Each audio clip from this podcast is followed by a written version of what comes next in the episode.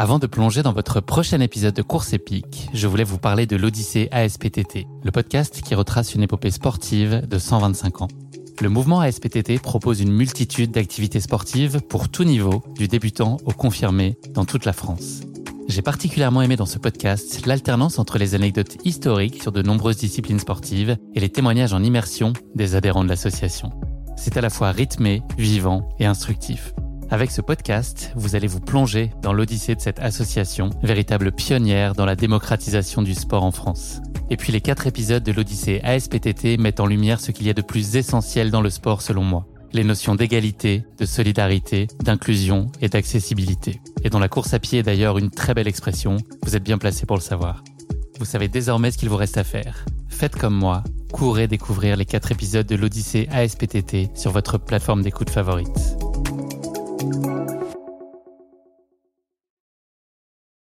Alex, moi j'ai faim. Ouais. de affamé quand t'as couru en plus, ce n'est pas mon cas. Euh, en vrai, euh, en vrai euh, c- tu ne sais pas du lyophilisé, donc. Euh, J'espère que t'aimes les empanadas, hein. j'ai pris ça pour faire couleur latine, mais euh, bah, écoute, on va euh, goûter. Tout dépend de ce il y a- qu'il y a j'ai pris, j'ai vraiment pris du choix pour y ait végétarien, pas végétarien. Donc ça, regarde, je sais pas si c'est les dessins qui représentent les. Qui fait quoi Ok, impossible. Un petit coup au micro-ondes, et, euh, mais bon, je pense qu'on aura du mal à voir les. Il n'y a pas de lettres qui soient écrites dessus. Non, non, non, mais ça, de toute façon, Ça va je être peux, au je peux feeling, tout hein. manger. Le seul truc, attends, je C'est- juste qu'il n'y ait pas des trucs où je suis allergique. C'est quoi ce que t'aimes pas? Euh, c'est pas que j'aime pas, c'est. Euh, Enfin, que tu tolères c'est- pas? C'est on Ah. termine aux urgences. C'est le sésame. Ah. Je Euh, pas sûr, j'ai l'impression qu'il n'y en a pas. C'est pas marqué là en tout cas, ouais. Oui, ça pourrait gâcher un peu la fin de de l'épisode. Non, non, mais ça. en Ou, fait, ou pas d'ailleurs, ou mais ouais, non, ça, pourrait un- survivre au TSP et pas, pas survivre à une graine de sésame d'un panada, ce serait quand même euh, moche. Et au pire, je me sentirais pas bien, c'est pas grave. Il faut qu'on fasse quoi là si on sent que tu pars? Euh, non, t'as rappelé le 15. non, aucun risque. Ok. Aucun risque. Euh, T'appelles Charlotte, elle débarquera avec une piqûre d'insuline. ça va être réglé. On est à- J'ai regardé 10 km 5 de chez moi. En ce moment, elle court vite. Donc, ça- je pourrais Ouais, survivre. mais- Je pourrais survivre. Ok. Bonjour à tous, je suis Guillaume Lalu et je suis ravi de vous retrouver dans ce nouvel épisode de Course épique. Course épique, c'est le podcast Running et Trail qui vous fait vivre dans chaque épisode une histoire de course hors du commun. Athlète émérite, coureur confirmé ou anonyme passionné, quand la légende d'une course et la destinée d'un coureur se rencontrent, c'est dans Course épique qu'elle se raconte.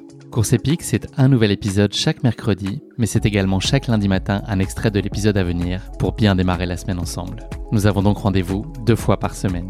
Et si vous souhaitez suivre notre actualité au jour le jour ou découvrir les coulisses du podcast, je vous donne rendez-vous sur notre compte Instagram courseepique.podcast. Ok, ça c'est bon, les couverts. Euh, bon bah on panache et puis on met au, on met au, truc. Ça? Ça va, on va foutre ça au micro si ça te va. Ah oui, oui, bien sûr. Je viens de me laver les mains donc c'est cool. Hop. Pas moi. Patrick, voilà, moi, C'est je pas cool. Moi, je pas Ah. moi. Moi, j'ai créé. euh, C'est pas bien, mais euh, j'ai créé un système militaire avec euh, ma vie à Paris en ne lavant pas les mains. Ah ouais? Moi, non, je peux. Ok. je- Bah ça fait ses preuves. Alors, euh, qu'est-ce qu'on met une minute? On en met. euh, Vas-y, euh, moi j'ai mis 3 mais vas-y, vas-y. Non, peux- j'allais dire on met tout, mais. Ça se fait. Euh, À moins que tu veuilles. euh, Vas-y, dis-moi. Donne-moi, hop. Qu'est-ce qu'on met Une 15 Alors, moi, je ne connais pas. Je n'ai pas de micro, fond micro. Ouais. Je- Euh, comment on peut vivre euh, Bah, tu sais, je cuisine euh, que des produits frais euh, et locaux, bien ouais. évidemment. Oui, tu fais livrer tes paniers repas toutes les semaines. Là. ouais. Alors je me fais rien, ouais. je me fais rien, ouais. Mais euh, non, mais en vrai, je sais pas, je fais tout minute. Je fais tout minute. Pour moi, perdre du temps pour me faire manger complexe. Perdre du temps, t'as déjà tout dit là en disant ça. Ouais, bah, euh, Prendre du temps Perdre du temps Non, perdre du temps. Euh, J'adore manger, etc. Mais je au quotidien, je n'ai pas le temps de, Mm. de, de perdre euh, une demi-heure, une, une heure euh, pour faire et manger. Quoi. Donc, Là, tu sauterais avec quoi là si t'étais rentré chez toi ce soir? Euh, bah, là, tu vois, je En temps normal, si t'avais si j'estime t'étais rentré à la maison. Retour 1 heure, 1 heure et demie, max 2 heures, je serais, soit j'aurais pas mangé, j'aurais mangé plus demain matin, Ouais. plus demain matin, c'est-à-dire deux paquets de gâteaux à la place d'un. Euh, qui sont quoi euh, en ce moment j'ai une petite période fingers, tu vois. euh, Ok. Petite fing- fingers, Chocolat blanc, chocolat noir chocolat blanc.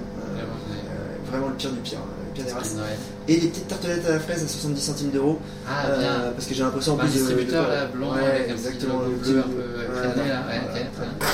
Donc ça c'est ça c'est le truc du moment. Euh. C'est truc du moment. Euh, non ouais, je me serais peut-être fait des En passes. plus, des là, par rapport à ce qu'on disait dans Popote, c'est bien là vous êtes affreux. hein. Moi je me suis dit, putain, si je vais le calculer pour moi.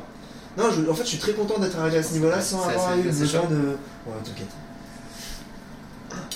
Euh, sans avoir eu besoin de, De compter. de compter ce système de calorie heure ou glucide heure. Moi je sais pas, j'ai toujours fait au, au pif. Généralement j'en ai trop pris.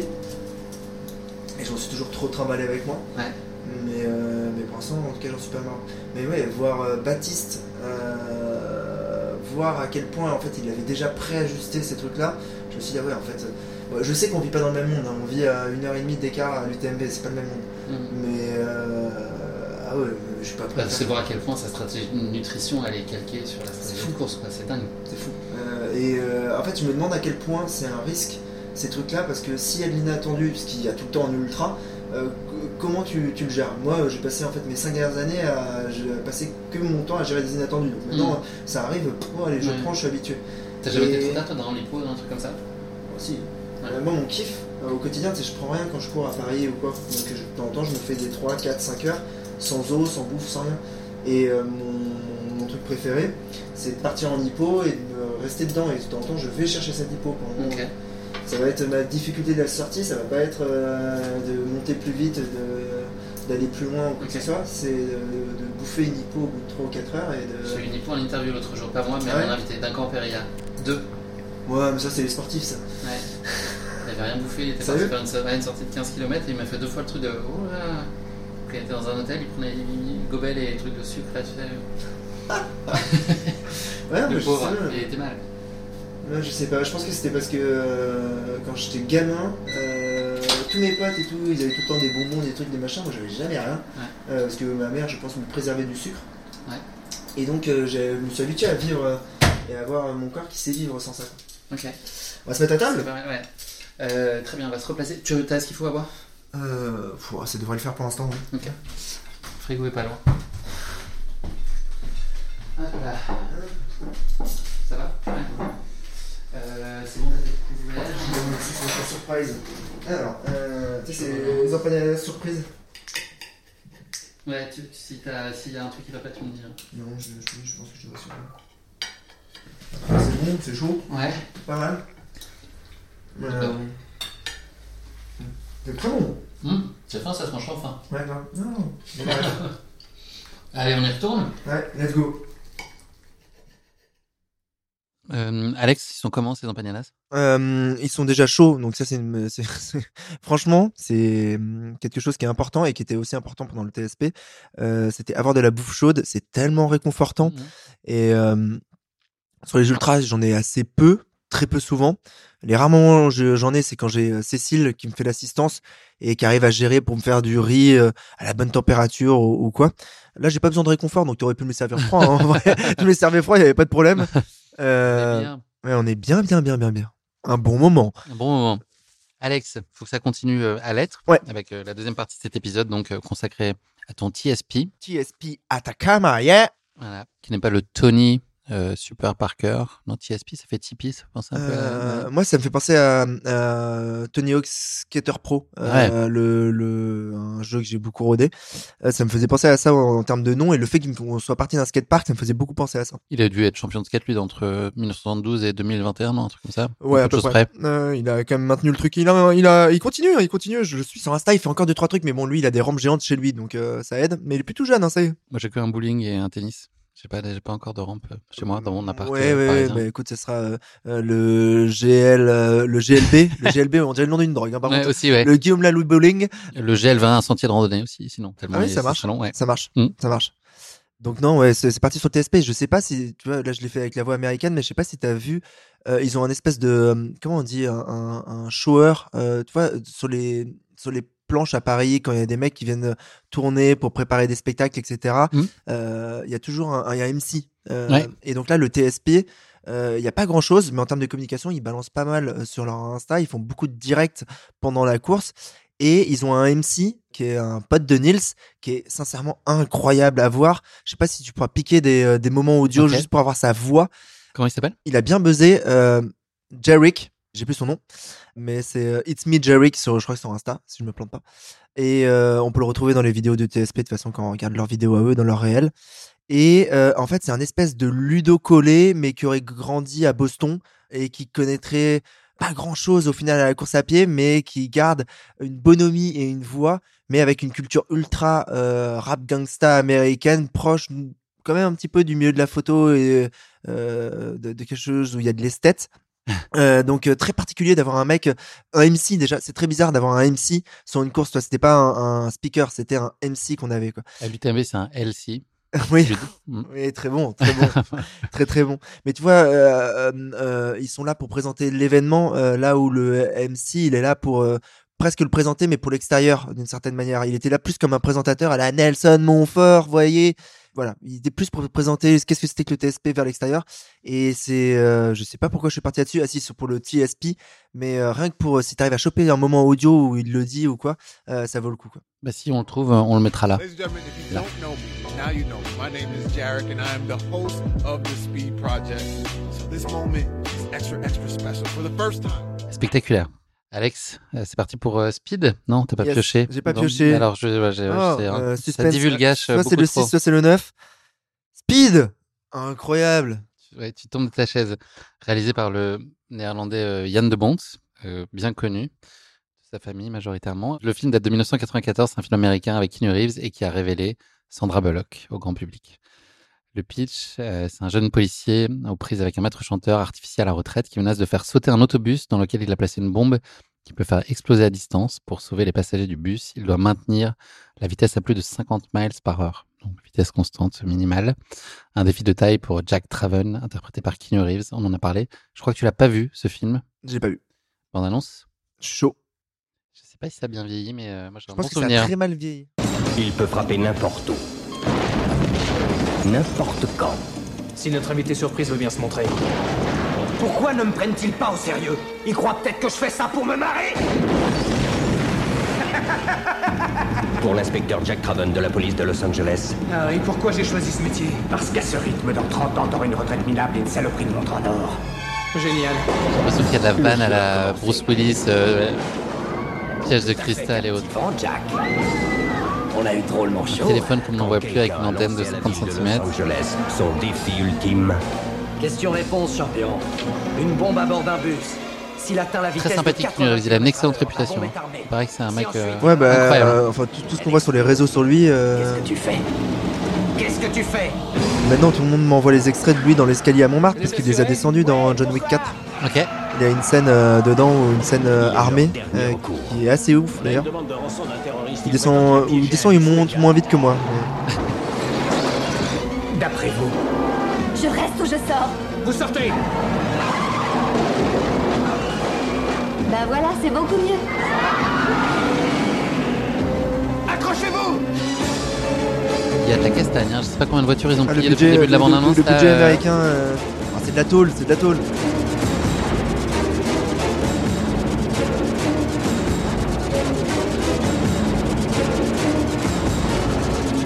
Volt, hein Mais c'est bien, il n'y a pas trop d'effets spéciaux là, c'est quand même ça son charme quand même ça. hein. C'est un peu désuet mais euh, Keanu Reeves, Dennis Hopper, Sandra Bullock. Question-réponse. Il y a un flic très en colère qui s'apprête à te trouver la peau. Qu'est-ce que tu fais? Réponds, qu'est-ce que tu fais? On a envie de savoir ce qu'il fait. Speed. Passer à la vitesse maximum. Il y a de la conception rédaction derrière. Passer à la vitesse maximum. Alex, à quelle fréquence tu passais euh, la vitesse maximum là sur la course? C'était quoi le, le ratio marche-course Il a beaucoup euh, évolué au fil des jours? Euh, bah oui, euh, parce qu'il est Ah, passé de choses. 0% à 100%. À partir de quand t'as complètement basculé? Fin du jour 3, milieu, du- milieu, fin du jour 3, ça a basculé. Jour 4 et 5, c'est globalement 100% de la marche. Après, c'était de la marche qui était entre. J'étais à plus de 6 km heure parce que je voulais jamais que ma montre affiche 10 minutes au kilomètre.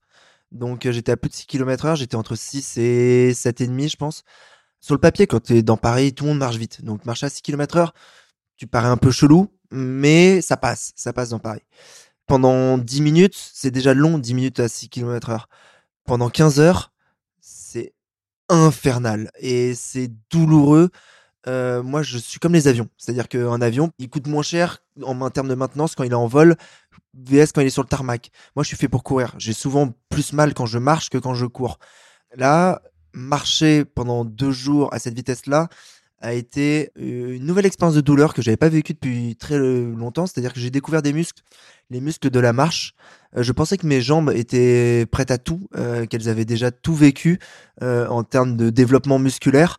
Euh, je savais que, ok, d'accord, euh, quand je fais du vélo, au bout de 3-4 jours, et que je fais beaucoup, beaucoup de vélo, euh, ça me travaille deux, trois muscles différents, mais globalement, ça va, il n'y a pas de problème. La marche, c'est insupportable. Là, en fait, grosso modo, ce qui s'est passé, c'est premier jour 140 bornes, deuxième jour 100 bornes, troisième jour 80 bornes, mais ces trois jours-là, je courais encore, mais à partir du troisième jour, mes releveurs étaient flingués, donc c'est ce qui permet à tes pieds de plier, grosso modo.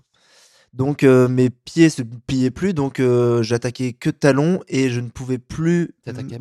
J'attaquais, j'attaquais que talons. J'attaquais que talons. Oh là là, on dirait du, du Necfeu quoi.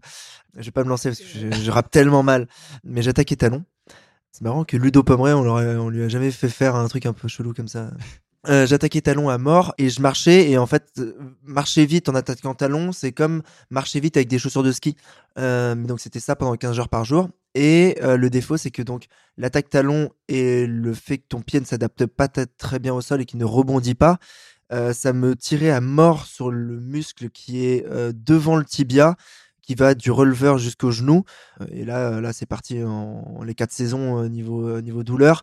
Une sensation d'avoir une je sais pas comment ça s'appelle sur l'archer, euh, ce bout de ce bout de truc qui permet justement sur le violon euh, de faire du bruit.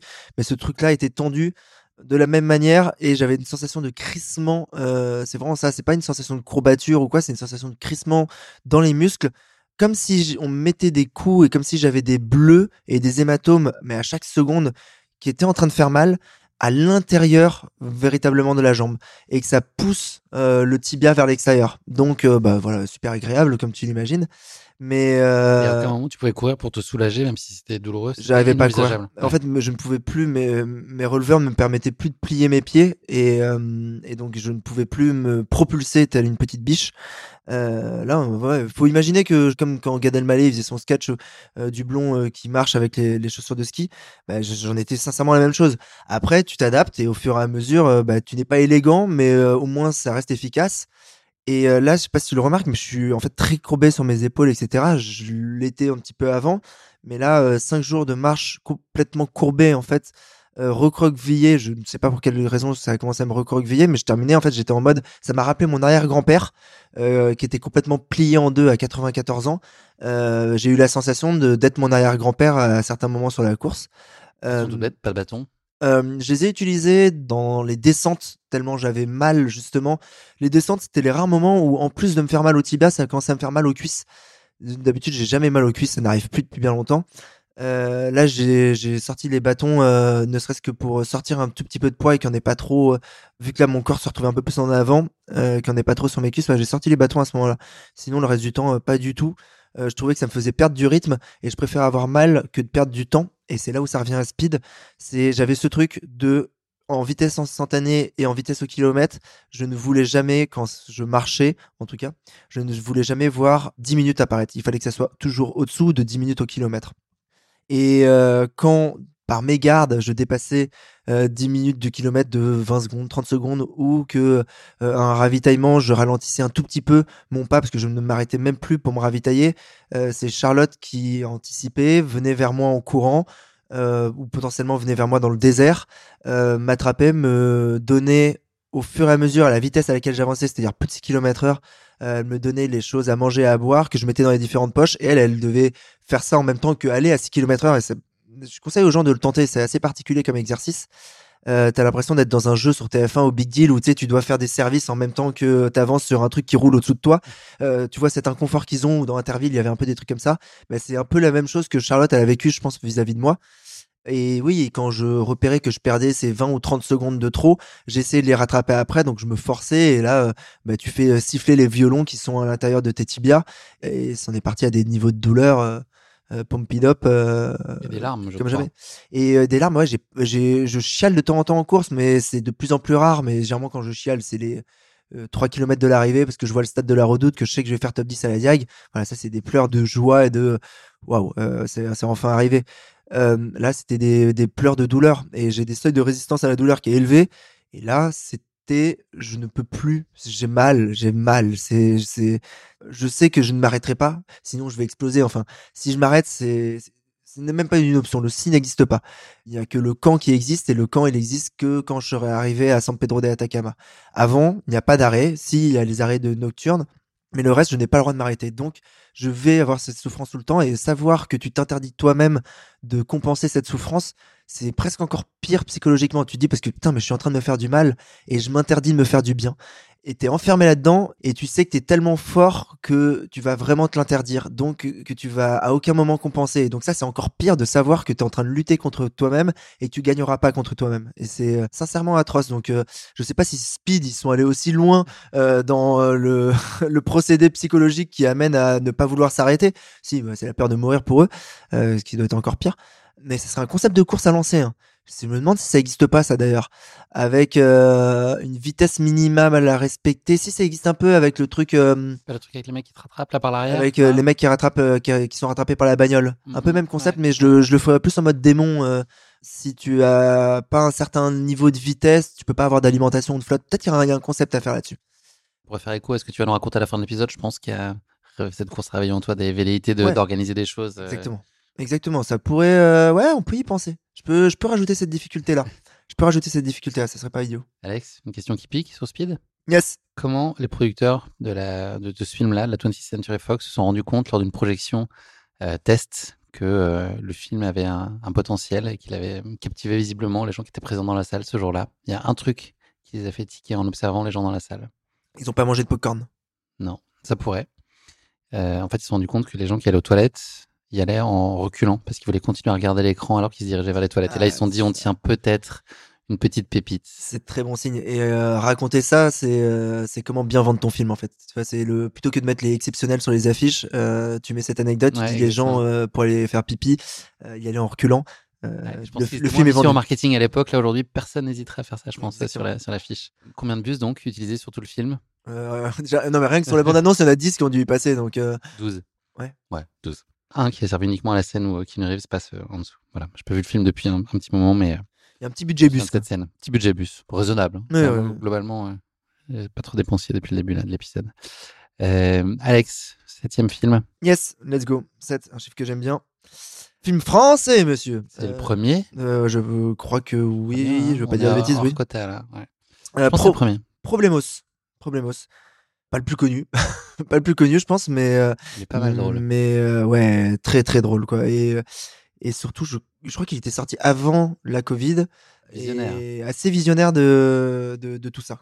Donc derrière ça, on va parler plutôt de, de la solitude, le moment où tu retrouves, tu te reconnectes aussi un peu au réel, tous ces moments-là, après avoir été dans l'isolement pendant autant de temps. Le synopsis du film, c'est Jeanne et Victor, qui sont des jeunes Parisiens de retour de vacances. En chemin, ils font une halte pour saluer leur ami Jean-Paul sur la prairie où sa communauté a élu résidence. Le groupe lutte contre la construction d'un parc aquatique sur la dernière zone humide de la région et plus généralement contre la société moderne, la Grande Babylone. C'est drôle, ça, ça me fait, ça me fait marrer, ce, Ouais. juste en lisant ça, c'est quand même, c'est C'est- très très drôle ce film. Le speech est très drôle. Séduit par une communauté qui prône le vivre autrement, où l'individualisme, la technologie et les distinctions de genre sont abolis, Jeanne et Victor acceptent l'invitation qui leur a faite de rester quelques jours. Lorsqu'un beau matin, la barrière de CRS, il leur fait face, a disparu, la communauté pense l'avoir emporté sur le monde moderne. Mais non, le plaisir est de courte durée, c'est ce que tu évoquais, Alex. À l'exception de leur campement, la population terrestre a été décimée par une terrible, Pain de mie. voilà, c'est pas par un pain demi, mais par une pandémie. Ce qui fait du groupe les derniers survivants du monde. Va-t-il se falloir trouver de nouveaux ennemis pour survivre? Telle est la question. Voilà, donc c'est Eric Judor de Eric et Ramsey qui a réalisé ce film. Et de, dans ce film, il y a Blanche Gardin aussi. Je pense un de ses premiers rôles peut-être euh, sur, sur des longs métrages, qui joue le rôle de Gaïa. Voilà, très joli surnom aussi, euh, qui lui va comme un gant. Alex, euh, on va se regarder la bande-annonce. Je suis chaud. Moment de plaisir en perspective.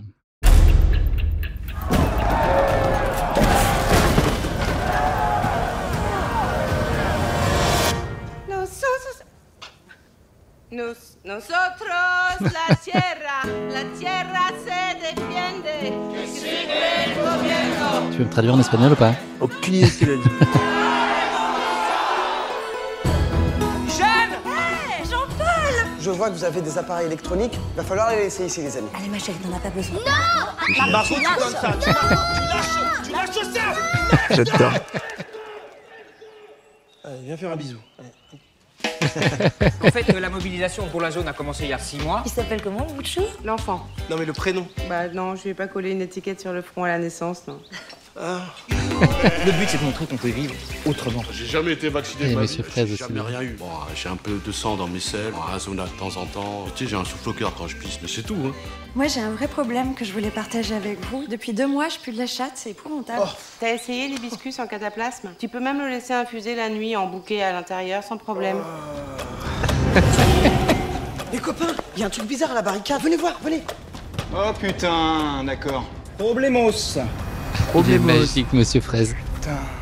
Nombre de gens morts. Quoi Tout un tas de gens morts euh, sur la route. Il n'y a plus personne sur Twitter. Ceux qui restent, ils font que parler de pain de mie. Pain de mie, ça me fait chier, tu vois. Ils font même plus d'efforts d'orthographe sur Twitter. Pandémie. C'est pas pain de mie, c'est pandémie. Il y a une putain de pandémie. T'es débile, toi, en fait. Une pandémie, c'est Elle une est pandémie. débile, elle. Elle est débile.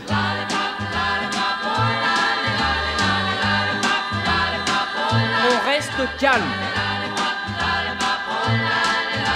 Garde son sang-froid. C'est la fin du monde, on se reverra dans l'au-delà. L'amour et l'amitié plus fortes que l'épidémie. La dernière chanson de The Voice. Ils ont fait un spécial fin du monde la semaine dernière. En fait, elle Moi, pense je ris à toutes les de vannes. télé-réalité. Hey, C'est la prod qui m'envoie. Il faudrait que tu fasses un truc un peu euh, sexy. Sexy. Euh, ce serait que tu fasses l'amour avec le plus beau gosse de, de- de l'aventure. Genre, je couche, je gagne. Coup, je gagne. Gagne. Ouais, c'est un jeu. C'est un jeu. S'amuse. Problemos. Ouais, très bien. Alex, on a parlé euh, de ta, de ta solitude, en tout cas de cet état-là. Euh, toi, de, quelles infos t'avais sur les autres coureurs pendant la course? Est-ce que tu avais une idée de ce qui se passait en dehors de vous, à part les moments où vous êtes croisés, dont on parlera un peu après? Est-ce que c'est quelque chose auquel tu t'intéressais ou sur lequel tu pouvais avoir accès à des infos ou tu étais complètement euh, en autarcie et détaché de tout ce que pouvaient vivre euh, les autres coureurs Moi, mon lien avec l'extérieur, c'était Charlotte. Et euh, Charlotte, son lien avec l'extérieur, c'était euh, parfois un peu de réseau. Et le parfois un peu de réseau, il y en avait vraiment en fait relativement très très peu. Donc on avait quasiment zéro info en fait sur ce qui se passait devant, derrière. On a eu l'info au quatrième jour que Rob avait terminé. On savait pas s'il était devant ou derrière nous.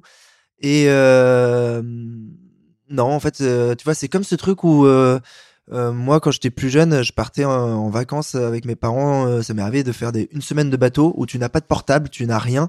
Et en fait, c'est en rentrant, en arrivant à Orly, euh, l'itinérance n'existait pas à l'époque, donc euh, tu l'allumais même pas.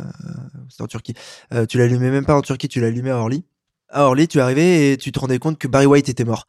et euh, et j'ai ce souvenir de faire, attends, mais attends, ça fait quatre jours qu'il est mort. Genre, j'ai loupé la, la, la mort de Barry White et d'avoir été complètement en fait déconnecté de l'information, de l'actualité, etc. Voilà, il y a plein d'endroits ou plein de moments de, la vie dans lesquels ça nous arrive. Mais alors là, t'es bien bien déconnecté, quoi, parce que effectivement, il peut y avoir une révolution, la sixième République en France. Tu ne serais vraiment pas au courant et, euh, je pense que tu mettrais un petit moment à être au courant de ça. Donc tu sens cette déconnexion du fait de l'information n'arrive pas à toi. Elle ne peut pas arriver à toi. Donc ça, il y a cette euh, solitude que j'avais pas anticipée et que au final je prends en pleine face et que j'accepte. C'est genre ok, on peut pas récupérer d'infos. Bon, ben on va vivre sans ça, on va s'occuper. J'ai pas de jouet pour Noël, c'est pas grave. J'ai un bouchon et, un, une petite ficelle, nickel. Ça va devenir mon meilleur jeu. C'était un peu ça. En fait, tu te suffis de ce que tu as puisque tu, tu ne peux pas avoir autre chose. Donc il y a ce truc-là. Et euh, ce qui se passe, c'est surtout par rapport au à Problemos. Il y a ce côté de cette solitude, pas savoir ce qui se passe autour. Et donc moi, je sais pas si les mecs sont devant ou derrière moi. Ce que je me doute, c'est qu'ils sont derrière moi après le premier jour parce que je sais que je suis parti tout seul devant, euh, que j'ai passé un peu de temps avec euh, Max le chilien, mais que vers le kilomètre 50-70, à force de se croiser, lui euh, s'est arrêté et il m'a pas rattrapé malgré qu'il faisait des coupes plus grosses dans moi dans le désert. Je l'ai pas vu passer. Donc euh, je me dis au moment où je me couche le premier soir, 144 km, je sais qu'ils sont derrière moi, mais je sais pas s'ils sont à 5 minutes, 5 km, 10 km, 3 heures. Euh, S'il y en a qui sont restés à pour dormir, je n'ai pas du tout l'information. Et euh, cette prise d'information, en fait, c'est coup de chat. Euh, oh, ça se dit pas ça. Euh, cette prise d'information, c'est gros coup de bol. On la coupera pas parce qu'elle est bien de pas la couper celle-là. C'est gros coup de bol parce que juste avant d'éteindre la lumière du plafonnier de la voiture parce que tu essayes d'économiser au max la batterie de la bagnole, tu vois qu'il y, a une- voiture au loin euh, qui est en warning. Et en fait, personne ne s'arrête en warning sur le désert, à part la voiture qui veut signaler à son coureur qu'elle est en train de s'arrêter là. Et donc, tu vois la voiture en warning qui est passée devant toi et qui se garde deux kilomètres plus loin. Et tu vois, euh, je sais pas, 10 minutes, une demi-heure après, une toute petite lumière, une petite pétzelle qui passe. Et, euh, là, tu lances le plus grand cri de la terre parce que euh, bah, tu retrouves un copain de galère au milieu du désert. Et ça, tu vas le vivre donc euh, de manière euh, totalement euh, inattendue, sporadique. Et euh, euh, les, les mirages dans le désert, c'est de voir ça en fait. C'est pas de voir des oasis parce que bon, euh, 100% t'en verras pas hein, là-bas. Mais c'est de, c'est de voir ça, c'est de voir un, copain de galère. Et moi, j'ai eu euh, la chance ou l'infortune, mais plutôt la chance de pas mal courir avec Max le chilien et Lucie l'américaine. On était à peu près dans le même tempo, on se retrouvait tout le temps, je pense. Mais tout le temps, c'est quoi On se croise une fois par jour, euh, dans le meilleur des cas Oui, tu croises une fois par jour, euh, ça dure 20 secondes parce que tu es en train d'avancer, parce que sinon tu vas dégrader ta moyenne de, de 10 minutes au kilomètre, tu vas passer à 10 minutes et 20 secondes. Donc si tu t'arrêtes plus de 20 secondes, c'est pas Oui, possible. aussi, là, sur la fin Euh, oui, clairement, clairement. Euh, non, euh, l'américaine Lucie m'a fait halluciner. Elle m'a doublé la dernière nuit, juste avant qu'on se couche. J'ai souvenir que je suis tout nu dans la voiture, justement. euh, je la vois passer euh, sa, sa lumière au loin. Euh, je l'appelle et donc on lui fait la teuf. Et elle, justement, en fait, voilà, on a envie de parler de, de, de tout, mais elle aussi, elle, elle est en train d'avancer. Donc elle reste rien, 10-15 secondes avec nous. Et elle remarque pas que je suis tout nu, c'est ça qui m'avait fait rire. Elle m'a dit ah non, mais je vais pas du tout remarquer. Et elle s'enfuit en courant avec ses bâtons. alors que toi, tu te dis bah voilà, moi je vais me coucher, je vais me réveiller dans 6 heures. Et euh, bah, peut-être que je la recroiserai demain parce qu'elle va s'arrêter ou quoi. Et donc ça, ça, ça arrivait souvent de se croiser. Étonnamment, le, le matin, on se croisait beaucoup. Euh, ou du moins, je pense qu'en fait, on avait des facilités à se repérer du fait de, de repérer des voitures à 10 bornes de vision qui se mettent en warning et donc tu arrives à tilter que là, ok, il a 10 bornes de vent, bon, il a une heure et demie ou deux heures de vent, mais je le vois. C'est très différent de, la croix du bonhomme sur l'UTMB où euh, tu vois Courtenay qui est euh, 4 minutes au-dessus, mais tu la confonds avec les quatre ou cinq autres coureurs euh, dont tu imagines que tiens, non, mais ça c'est peut-être Blanchard qui doit être tout en haut déjà, ils sont deux, donc non, il doit être avec Jim. C'est très très différent de cette ambiance-là parce que euh, ça reste ultra exceptionnel. Et pour la petite histoire, il y a James qui termine euh, en deuxième temps euh, le, TSP, qui lui est parti sur un délire de goudron Islava. Grosso modo, il y a un jeu qui s'appelle Flore Islava. C'est tu dois, quand tu es dans une pièce, tu dois pas toucher le sol. Tu bascules euh, en sautant d'objet en objet, mais tu dois pas toucher le sol puisque c'est de la lave. Et euh, lui, il a essayé de faire d'appliquer ce principe là-bas avec euh, le goudron, et donc il s'est interdit de passer sur le bord de l'autoroute, et donc il est passé quasiment que dans le désert. Il a fait des énormes coupes de désert. Je crois qu'il avait une équipe de tournage qui le suivait, donc euh, je pense qu'ils vont sortir un film de Maboul parce que lui, euh, on l'a pas vu. En fait, euh, il y a un moment, j'ai croisé son assistance. ils sont arrêtés en bagnole. Et il nous expliquait ouais, là, il doit être deux heures par là dans le désert. Ils avaient une puce GPS, mais le mec est parti au milieu de nulle part. Lui, il a vécu une aventure encore, euh, encore différente et encore. Donc, lui, il pouvait passer les 6-7 heures sans voir personne, là, ce dont tu Il a passé un euh, 8 heures sans voir personne. Euh, et ça a été un peu juste au niveau de la flotte. J'aimerais bien que, j'espère qu'il va y avoir un film ou un truc comme ça parce que, parce qu'il a vécu quelque chose de fou lui aussi. Là, le fait de vous voir, c'est un, effet qui te, c'est motivant, c'est boostant? Est-ce que c'est, euh, triste de se séparer ou est-ce que voilà, ça, fait un espèce de petit électrochoc et ça, te reconnecte quand même à ta réalité de, même si c'est pas une course, en tout cas de, de compétition et de pourquoi t'es là aussi, ça te ramène à ça? Euh, la compétition devant, derrière, etc. Tu t'en fiches. C'est exactement comme quand euh, sur la fin d'un ultra, on dit euh, il est 10 minutes d'avant, il est crevé. Non mais attendez déjà, je- j'essaie de survivre moi. Après on verra pour les autres. Quoi. Et ça te reconnecte au projet dans, ce- dans ce sens-là que je l'entendais Non, par contre, en fait, ce que ça fait, c'est que dans cette folie, t'es pas tout seul et ça te rassure. Juste, ça te rassure de ah ouais, en fait, c'est vrai qu'il y en a d'autres qui sont en train de le faire et qui sont en train de vivre les mêmes trucs que moi, donc c'est normal et ça rationalise complètement ce que tu fais. Et à chaque fois que moi j'ai plutôt doublé, que je me suis fait doubler, parce qu'on se faisait souvent doubler nous la nuit, parce qu'on sa- on faisait des pauses de 6 heures là où les gens faisaient pas de pause aussi grande en tout cas. Donc on se faisait doubler la nuit, on le faisait pas voir. Mais en fait, dépasser des gens et de repartir, le moment où je repartais, euh, j'avais, euh, c'est comme si j'avais pris un Red Bull, je, reprenais pour une heure quoi. Pendant une heure, j'étais euh, jovial, ça allait bien avec toutes les souffrances qui vont avec, mais mais ce rationnel de se dire, en fait c'est normal ce qu'on fait. Je suis pas tout seul, tout va bien, les autres vont bien, ils se sentent bien, ils sont encore vivants. Bon, ils, vu leur tronche et vu leur physique, je suppose que je dois être pareil. Donc euh, effectivement, on se fait du mal, mais ça va là, ça va mieux d'un coup. Une question qui pique pour clore euh, ce Yes. chapitre, Alex, euh, relative à Eric Judor. Il a pratiqué un sport à haut niveau avec d'importantes ambitions. Est-ce que tu saurais me dire lequel? Putain merde, parce que je suis sûr de l'avoir entendu ça. Hmm. Euh, pas de l'escrime? Non. Non. Judo? Non. Judor. Judo. Ah, je peux Sport avoir un indice. individuel. Ouais, sport individuel, sport de balle individuel. individuels de. Ouais. De balles individuelles. Il y a Ouais. des sports individuels de. Ouais, jaune. Euh, alors, pour la petite histoire, en fait, il y a, y a Hervé, le preneur de son, qui vient de me mimer. Il a fait le mime le plus efficace de la Terre. Il a fait juste le mouvement, là, comme ça, avec la main, euh, de haut vers le bas. Très discret, très discret, ni vu ni connu. Au bac blanc, là, ouais, ça passait. Ouais. Euh, euh, je pense qu'il a fait du tennis, c'est Eric Bravo, Gidor. Franchement, je sais pas comment t'as trouvé tout seul. Ouais. Mais, euh, ah ouais? Alors ouais, ouais, il a, il est parti après le bac. Il s'était persuadé qu'il était pour être tennisman pro, donc il est parti aux US quand même. Il a passé un an là-bas. Et arrivé là-bas, il a eu une révélation, c'est que il s'est rendu compte que Michael Chang avait un an de moins que lui et qu'il venait de gagner Roland Garros à ce moment-là. Et il s'est dit, j'arrête. Il a pas touché une raquette pendant 10 ans. Il est revenu en France. Donc voilà, il avait un niveau qui était pas non plus euh, top. Je crois, je crois qu'il a été 4-6, que je sais pas si tu connais tennis, c'est quand même pas mal. Mais euh, voilà, c'est pas, pas à ce point-là. euh, voilà. Bref, insoupçonnable. Insoupçonnable. Franchement. ouais, je... Autre chose insoupçonnable, il parle allemand. C'est pas dans mes questions qui piquent, mais il parle allemand. Mais, mais c'est vrai qu'il y a plein de qualités. Hein. Ouais. C'est, Ouais, il est très drôle, en tout cas. Il Il n'y a pas de doute possible. Merci beaucoup, Alex. Proximité entre Problemos et euh, ton aventure TSP. euh, lointaine 4. 4. Ok. Si on piochait un huitième thème. Et c'est parti. Deuxième film euh, français, Le Petit Monde de Don Camillo. Vu, pas vu? Vu il y a très longtemps avec mon grand-père. Et j'ai failli le voir hier soir parce qu'il passait sur une euh, chaîne de la TNT très tard. Improbable. Film de 1952 avec Fernandel et Gino Servi. Donc, euh, le petit monde de Don Camillo raconte les péripéties comiques et émouvantes du prêtre catholique Don Camillo et du maire communiste Pepone dans un petit village italien d'après-guerre. Malgré leurs différences idéologiques, les deux hommes cherchent à préserver l'harmonie locale. Leurs affrontements souvent burlesques cachent une amitié profonde tandis que Don Camillo dialogue régulièrement avec la statue de Jésus pour trouver guidance et récompense. Et réconfort, pardon. Et récompense aussi peut-être, on sait pas. Il y en a eu six. De quoi faire pâlir de jalousie euh, Fast and Furious ou Saw. c'est c'est quand même pas mal. coup de production. Ouais, pas tout à fait. Euh, la bande-annonce, elle dure 4 minutes. J'ai pas vraiment, je suis pas sûr qu'on puisse vraiment Ah oui. s'infliger ça. Euh, on va juste se le mettre pour l'ambiance. Déjà, je pense que l'intro de la bande-annonce fait déjà au moins 30 secondes avec tous les logos. Ça Voilà. charme sur un. SNA Ah. présence. Général parle au français. Prochainement sur cet écran. Triomphal, succès de librairie dans tous les pays du monde. Il marque quand même beaucoup de choses à l'écran. Ouais.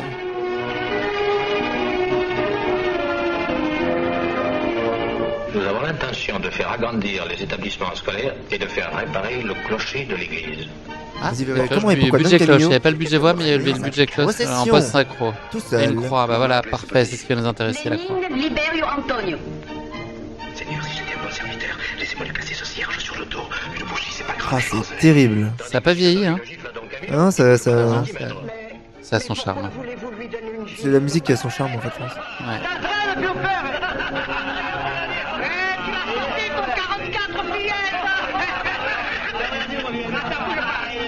Comme celle-là Est-ce que tu savais que la croix symbolisait à la fin de la course? Si je dis pas de bêtises, j'espère ne pas en dire une. Euh, bah en fait, quand il nous avait dit euh, l'arrivée, elle est pas à San Pedro parce que c'est trop galère, il y a trop de chiens, c'est trop dangereux. On va la faire euh, juste à côté, à un endroit où euh, il disait c'est la Cruz Papale. Et j'avais pas tilté hein, la première fois, j'avais mm, pas compris que c'était voilà, c'était une, une croix papale, euh, en rapport avec le pape très certainement.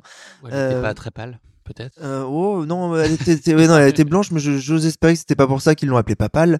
Mais oui, il nous, il nous l'avait expliqué et j'avoue que en fait, j'ai pas repéré grand chose avec le Street View avant la course. Je me suis mis deux trois points à deux trois endroits où je me suis rendu compte qu'au final c'était tout le temps la même chose. Après, euh, j'ai, je suis quand même allé voir l'arrivée pour repérer la fin. Et, euh, et j'avais repéré que c'était ouais, une, une croix sur une petite montagne, une grosse colline à la fin du canyon qui permet d'entrer dans San Pedro de Atacama. Je l'ai fait Donc, là, j'ai euh, peur d'oublier. Est-ce que c'était une cruise épique? C'était une cruise épique. Bah, elle, l'est- l'est devenue en fait. Elle a rien d'épique du tout. hein. Si elle est peut-être un peu plus chic que toutes ces croix que tu vois dans les montagnes françaises. Elle est photogénique, hein, moi j'ai trouvé. Elle, elle est belle. Très photogénique parce qu'en que fait la- lumière est brûle toute l'image aussi euh, souvent et cette grande croix blanche immaculée euh, légèrement en hauteur donne du charme au moment et pour moi c'était un peu particulier parce que je suis euh, euh, comment on dit euh, agnostique euh, j'ai plutôt une sensation vis-à-vis de la religion où le plus loin je m'emporte et le mieux je, je, je me porte et qu'on me dise alors là tu vas faire le défi de ta vie etc et ça va terminer tu dois toucher la croix il y a des gens qui peuvent pas rentrer dans les églises, dans les synagogues ou dans les mosquées parce que ils ont pas une intolérance, mais il y a quelque chose comme ça en eux où ils savent que c'est pas leur endroit où ils ont envie d'être. Ouais. Et euh, bah, très clairement, moi j'ai désacralisé le, la croix Euh, elle n'était pas euh, l'instrument de crucifixion de Jesus, euh, mais euh, c'était euh, bah, euh, globalement euh, juste euh, un tout petit monument à la sortie de San Pedro parce que on pouvait pas le faire parce que c'était trop dangereux. à la- la- L'autre truc, c'était s'il y avait des... il y aurait eu des chiens. Un rôle Donc, euh, fonctionnel, globalement. Exactement. Et euh, visuellement, c'était bien pratique parce que elle était avant. Il y avait grosso modo 5 ou 6 virages sur toute la course. Et il y a le dernier virage qui. Un par jour, quoi. Quand t'as du bol. Moi, il y a un jour, j'ai pas eu de virage du tout. Et euh, t'as le dernier virage et donc tu vois les personnes arriver de loin. Et euh, c'est en fait un bon endroit de rassemblement pour que quand toi t'as fini, en fait tu passes, euh, te prendre une petite douche et tout le monde se retrouve à cet endroit-là pour accueillir les autres participants pour les solos. Et après quand il y a les équipes qui arrivent, les, euh, les autres équipes. Donc c'était euh, euh, moi, j'ai désacralisé complètement le truc. J'ai pas vu de concurrents qui ont eu des signes religieux ou quoi vis-à-vis de ça.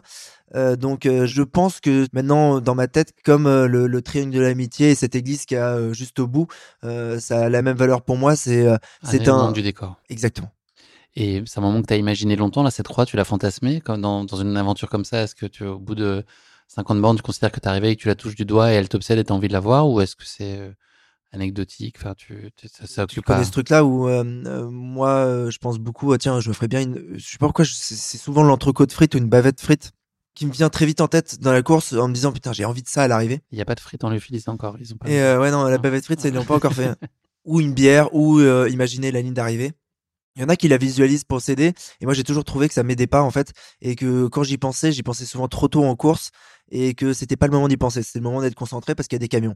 Et donc euh, là, c'était exactement ça. J'y ai sincèrement euh, très peu pensé parce que c'était, il y avait déjà tellement de choses à gérer que euh, cette perspective n'était pas présente. Et en plus, étonnamment, à la fin, c'est le seul endroit qui est vraiment dans des canyons ultra vallonnés, pas le seul, mais c'est un des deux, trois passages euh, où euh, la vision horizontale ne permet pas de voir l'horizon. Euh, tout le reste du temps, tu vois l'horizon, tu vois la courbure de la Terre. Ça fait très bizarre de voir la courbure de la Terre, en fait. Euh, la Terre est ronde, hein, je vous le dis. hein. On a un scoop. Ouais. les platistes, la Terre est réellement ronde, je l'ai prouvé à Takama. Mais non, ouais, c'est un, des rares endroits où ouais, c'est un peu vallonné, tu as la vision sur tous les grands volcans chiliens derrière au-dessus de San Pedro.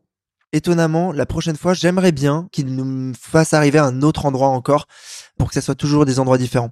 À Las Vegas, ils le font arriver sous le signe de, Las Vegas, euh, tu sais, le- l'entrée de la ville, là, le truc euh, semi-losange avec les couleurs, qui a a priori un spot à photographes. Et donc chaque année, il y a énormément embrouille avec les photographes locaux qui sont là pour faire des photos euh, qui font payer aux touristes. Et il y a embrouille parce que bah voilà, t'as couru 500 km dans le désert du Nevada, tu peux pas te prendre une photo tranquille tout seul sans avoir à la payer. Donc chaque année, il y a- une méga embrouille avec euh, les photographes là-bas. C'est pas encore le cas euh, à San J'ai Pedro. l'impression que c'est ouais, moins fréquenté. Ouais, il y a, ouais, il y, a, il y a personne. Il y a quelques touristes. Étonnamment, il y a quelques touristes euh, dans le coin parce que c'est le point de départ pour aller visiter le désert et le désert de sel. Euh, mais euh, non, au niveau, au niveau de la croix, euh, au niveau de la croix, euh, il y a pas grand-chose et grand monde à voir.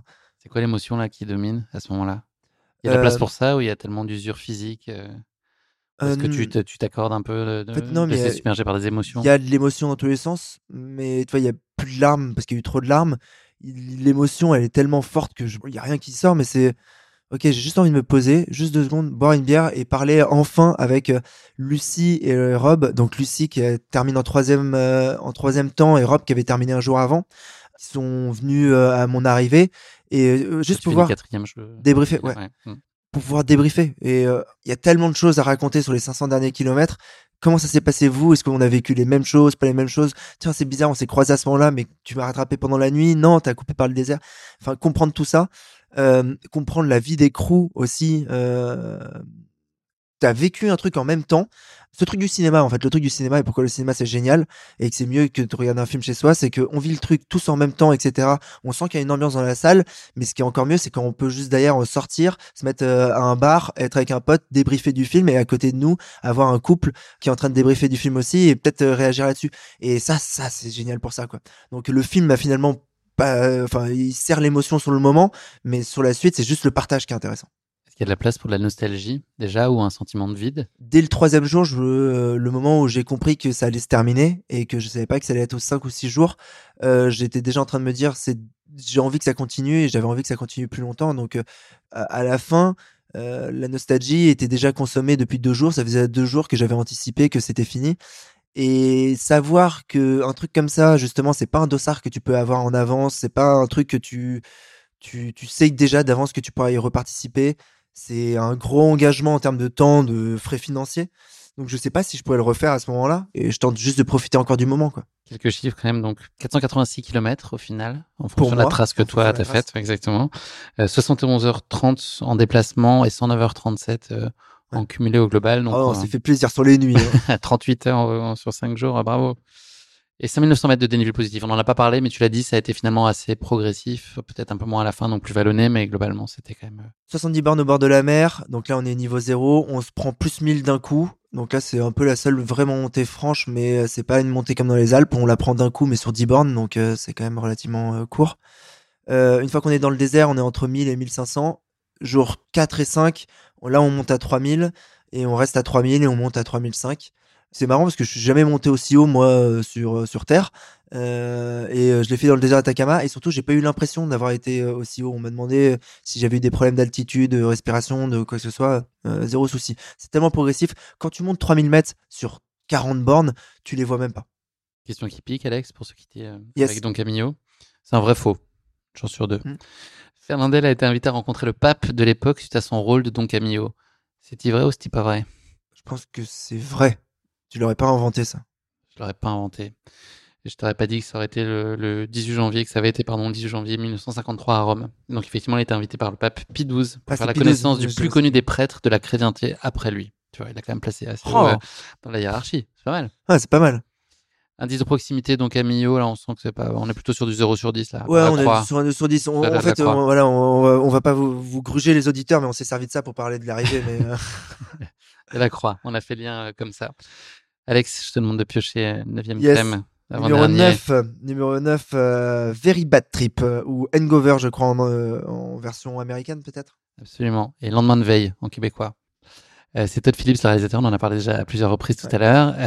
Bradley Cooper, Zach Galifianakis et Ed Helms sont les trois personnages emblématiques. Bon, tout le monde connaît l'histoire, mais c'est au réveil d'un enterrement de vie de garçon bien arrosé.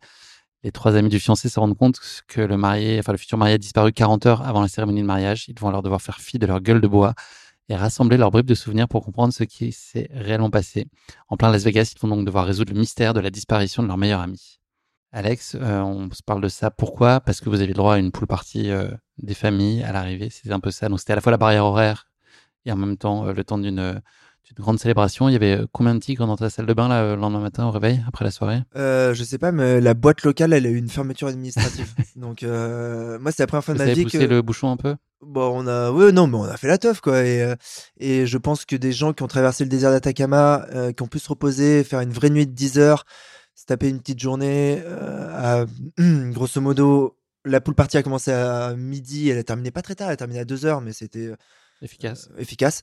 On est bien, bien chaud pour faire la teuf, généralement, euh, après ce genre de, de choses-là. Enfin, en tout cas, moi. T'as retrouvé qui? Donc il y avait l'ensemble des concurrents, il y avait leur gars, c'était. Alors, il y avait euh, les 7 coureurs solo plus tout leur crew. euh, donc, euh, ça doit faire une petite euh, entre 20 et 30 personnes. Plutôt une trentaine. Euh, plus après, en fait, il y a donc 20 équipes en relais euh, qui sont au minimum 6 parce qu'il faut au minimum 6 personnes par équipe, plus parfois ben, voilà, euh, du média euh, qui est autour, des conducteurs, euh, de la logistique. Donc euh, là, ça commence à rajouter pas mal de monde à cette affaire. Euh, S'il faut dire 120, un petit peu plus, on était ouais, 150, 180 à la pool party. Euh, pour une piscine qui n'était pas du tout faite pour 180 personnes, je pense qu'on on pouvait rentrer à 20 max de danse, donc c'était euh, un trou d'eau. En même temps, au milieu du désert d'Atacama, tu t'attends pas à avoir une piscine olympique. Mais euh, oui, donc en fait, le- voilà, le principe c'est ça, c'est l'aventure du, du TSP ne, ne, ne s'arrête pas simplement à la course, elle s'arrête plus tard, elle s'arrête après cette cérémonie de la pool party, où bah, en fait tout le monde euh, Tu parles que de ça ou t'as envie de parler d'autre chose, justement? Ou t'es en boucle sur ce que tu viens de vivre sur le, le, le TSP cette soirée-là? Chacun euh, revit euh, et raconte son fil, le film de son histoire? Un petit peu. Déjà, on se rend compte qu'en fait, le, les solos, on a vécu des trucs totalement différents par rapport aux équipes. Les équipes, eux, ils ont vécu un truc. euh, les Slovaques qui gagnent, eux, leur délire, c'était, ils faisaient des sprints de 500 mètres à la suite. Donc, coureur 1, 500 mètres de sprint. Coureur 2 se prépare, descend 500 mètres de sprint. Coureur 3, 500 mètres de sprint pendant 500 bornes. On est quand même sur un concept. Ah ouais, ils ont Euh, tenu pendant les 500 Ouais, km ils ont fait 1000 rotations. Euh, ils ont fait 1000 rotations euh, à 500 mètres de sprint à chaque fois. Quoi. Donc, euh, ils ont vécu la traversée du désert de manière totalement différente de la mienne. euh, Combien de temps ils ont mis, tu sais T'as une idée? Je me rappelle plus, ça. Faudrait que je regarde, mais je me rappelle plus. Mais oh, je pense que. Deux jours? bah, non, je pense qu'ils ont mis beaucoup moins de 40 heures. Je crois qu'ils ont mis moins de 40 heures. Donc, euh, donc il y avait les Slovaques qui, eux, étaient mieux organisés parce qu'ils avaient anticipé le truc. Et eux, ils avaient loué un camping-car. Donc, ils pouvaient en plus euh, avoir euh, des gens qui dormaient potentiellement à l'intérieur, se reposer allongés. Jolie foulée, il y avait une équipe française qui était là. Eux, ils ont opté pour une stratégie que déjà, moi, je trouvais folle, c'était sprint tous les 2 km. C'est donc tu fais 2 km, boum, l'autre prend le relais, 2 km, 2 km, 2 km. Mais chacun sprint Bah, tu, veux- tu vas le Ouais, plus vite possible ouais. euh, pendant 2 km sur 500 bornes. Donc, ils ont vécu en fait une aventure totalement différente de la nôtre parce que eux, euh, ils avaient pas une logistique de sommeil, une logistique de euh, d'eau, de machin, parce que il y avait deux bagnoles, parce qu'ils étaient six, pas de problème de sécurité non plus. On se rend compte qu'on a vécu deux trucs différents, mais qu'on a traversé le même désert. On peut parler un peu avec euh, les orgas. À chaque fois, on dit orgas, mais euh, avec les gens qui ont proposé euh, à des gens de faire ça. Plutôt comme ça qu'il faudrait le présenter. Et ce qui se passe, c'est que donc bah on bouffe bien, gros barbecue, il y a tout l'alcool qu'il est nécessaire. Il y a Max, mon copain chilien, qui lui traversait le désert d'Atacama en solo. C'était le truc physique le plus fou qu'il avait jamais fait. Euh, donc lui, c'était le mec où dès que tu le croisais autour de la pool party, il faisait ah yeah yeah Alex, come on, come on, et il balançait du mescal euh, jusqu'à ce que tu lui dises là non, on arrête. Donc non, ouais, ça a donné un petit côté euh, sympa. Grosse musique, un DJ au bout de la piscine qui était protégé lui aussi du soleil, parce que le soleil est toujours présent à ce moment-là, par quatre parasols jaunes et oranges. En fait, j'avais l'impression d'être dans un clip des années 70 avec euh, des gens qui venaient de cultures totalement différentes et ça se voyait sur les fringues, euh, mais qui étaient passionnés par la même chose. Donc ça, ça crée un univers quand même très très très très très très très particulier quoi. Donc vous avez fait fermer cet endroit-là ou après le Non, club ça, vous avez, vous avez on était, après? euh, on a Encore été, descend? euh, descend. Et après, le, le club karaoké, euh, déjà, on a retourné le karaoké. Ils nous ont fait croire que le karaoké marchait plus pour arrêter le karaoké, et pour qu'on aille dans une salle plus grande, parce qu'on était en train de ravager la salle. Et euh, on a bien fait la teuf euh, comme il faut. Moi, je n'ai pas de grands souvenirs de la fin. Euh, donc. euh, Personne n'a fini au poste Euh, non, non, on n'a pas eu de problème avec les autorités. A priori, c'est juste que la boîte, je pense qu'on leur a, on a fait faire trop de bruit et euh, trop tard, et que eux euh, aussi avaient déjà dû déconner plusieurs fois avant. Donc, je pense que c'est pour ça qu'il y a eu fermeture administrative. À moins qu'on ait fait des dingueries, mais on n'est pas encore au courant. Donc, euh, donc non, non, je pense pas. Donc ouais, le, petit côté Very Bad Trip, c'était euh, ce côté-là. Et si, il y a un truc très Very Bad Trip, c'est que tous les organisateurs de courses qui vont écouter ce podcast, parce que tu en as qui t'écoutent, euh, ne, ne faites pas ça. Ne faites surtout pas ce qu'ils font. C'est-à-dire qu'à l'arrivée, là, il y, a, euh, y a une identité graphique qui est forte au TSP. Ils créent des petits euh, personnages, des logos, des, des dessins, des signes euh, spécifiques à la course. Donc, il y a un univers graphique spécifique à la course. Et euh, en fait, à l'arrivée, il y a un tatoueur. Donc, il y a un système pendant la pool party où tu peux euh, t'inscrire. Deux personnes vont être tirées au sort, tu fais un shifumi et si tu gagnes, tu as le droit à un tatouage gratuit euh, par, euh, par le tatoueur sur place à ce moment-là. Donc tu te fais tatouer en direct. C'est piégeux. C'est très piégeux. Quand tu viens de traverser un désert d'attaque, un désert, que tu as fait le truc le plus fou que tu penses avoir fait de ta vie, C'est François Damiens qui fait le tatouage. que ouais non il ressemble pas à François Damien ça, euh, il ressemble à un mec qui est qui aime beaucoup le tatouage c'est-à-dire qu'il y a plus beaucoup de centimètres de peau il y en a pas mais qui est très sympa au, au demeurant et on te met des bières au plein soleil euh, toute l'après-midi sur la tête ne pas céder à la tentation de se faire un tatouage avec juste un petit truc euh, marqué euh, no rules ou no si, spectators allez, pour le souvenir, pas. ouais. Mm. je suis en passé fait, non. Ouais. vraiment pas loin je suis passé vraiment pas loin et euh, j'ai bien fait parce que quand on a quitté l'endroit vers 20h 21h j'ai le souvenir de descendre pour aller aux toilettes et le tatoueur était à peu près aussi bourré que tous les gens qui étaient là et euh, il tatouait complètement à l'arrache sur un bord de table alors que lui était sur un banc un peu instable donc je me dis il y, a- il y en a deux trois ils ont dû se réveiller avec des dingueries euh, bon ça fait le souvenir hein, ça fait partie du job mais donc s'il vous plaît s'il vous plaît euh, organisateur de courses français même si c'est une très bonne idée, très drôle, que ça vous rendra super original, ne faites pas ça parce que les gens se rendront compte quelques jours ou semaines plus tard que c'est une erreur totale. Il y a d'autres choses à faire, mais ne mettez pas un euh, qui plus est gratuit. Alex, qu'est-ce qu'on a oublié? De mater la bande-annonce. De mater la bande-annonce. Je pense que je m'en rappelle presque de la bande-annonce. Allô Tracy, c'est Phil. Pas Don Camillo déjà. Où vous êtes tous passés À l'enterrement de vie de garçon, toute la nuit, ça a un peu dérapé et. euh, on Un a peu dérapé. Euphémisme, c'est ça le. On va Ouais. se marier dans moins de 5 heures. Eh, je crois que c'est râpé.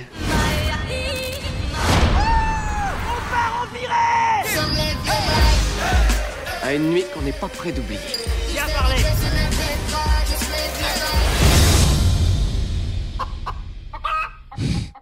C'est une autre poule partie là. Qu'est-ce qui s'est passé cette nuit Le tigre, le fameux.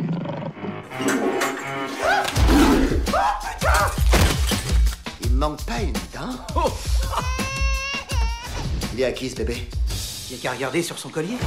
J'ai cherché partout, personne n'a vu d'autre. Je crois que j'ai jamais eu une gueule de bois pareille. Qu'est-ce que t'as au bras T'es allé à l'hôpital cette nuit Soirée blackout comme ça, t'as déjà eu Ouais, des blackouts comme ça, j'en ai déjà eu plein. moi. Combien d'inscriptions à des courses dans la soirée blackout Euh, bah, je m'étais inscrit à la diagonale des fous comme ça la première fois. Ouais, c'est vrai. Est-ce que vous pouvez nous dire quoi que ce soit sur ce qui s'est passé cette nuit Félicitations, Stu, tu Je t'es marié. depuis, mais. euh, Police de la dégâts, bougez-vous Ces messieurs se sont portés volontaires pour une démonstration. J'ai jamais fait de grosses bêtises. Il m'est arrivé plus des galères qu'autre chose. Ouais. Seconde.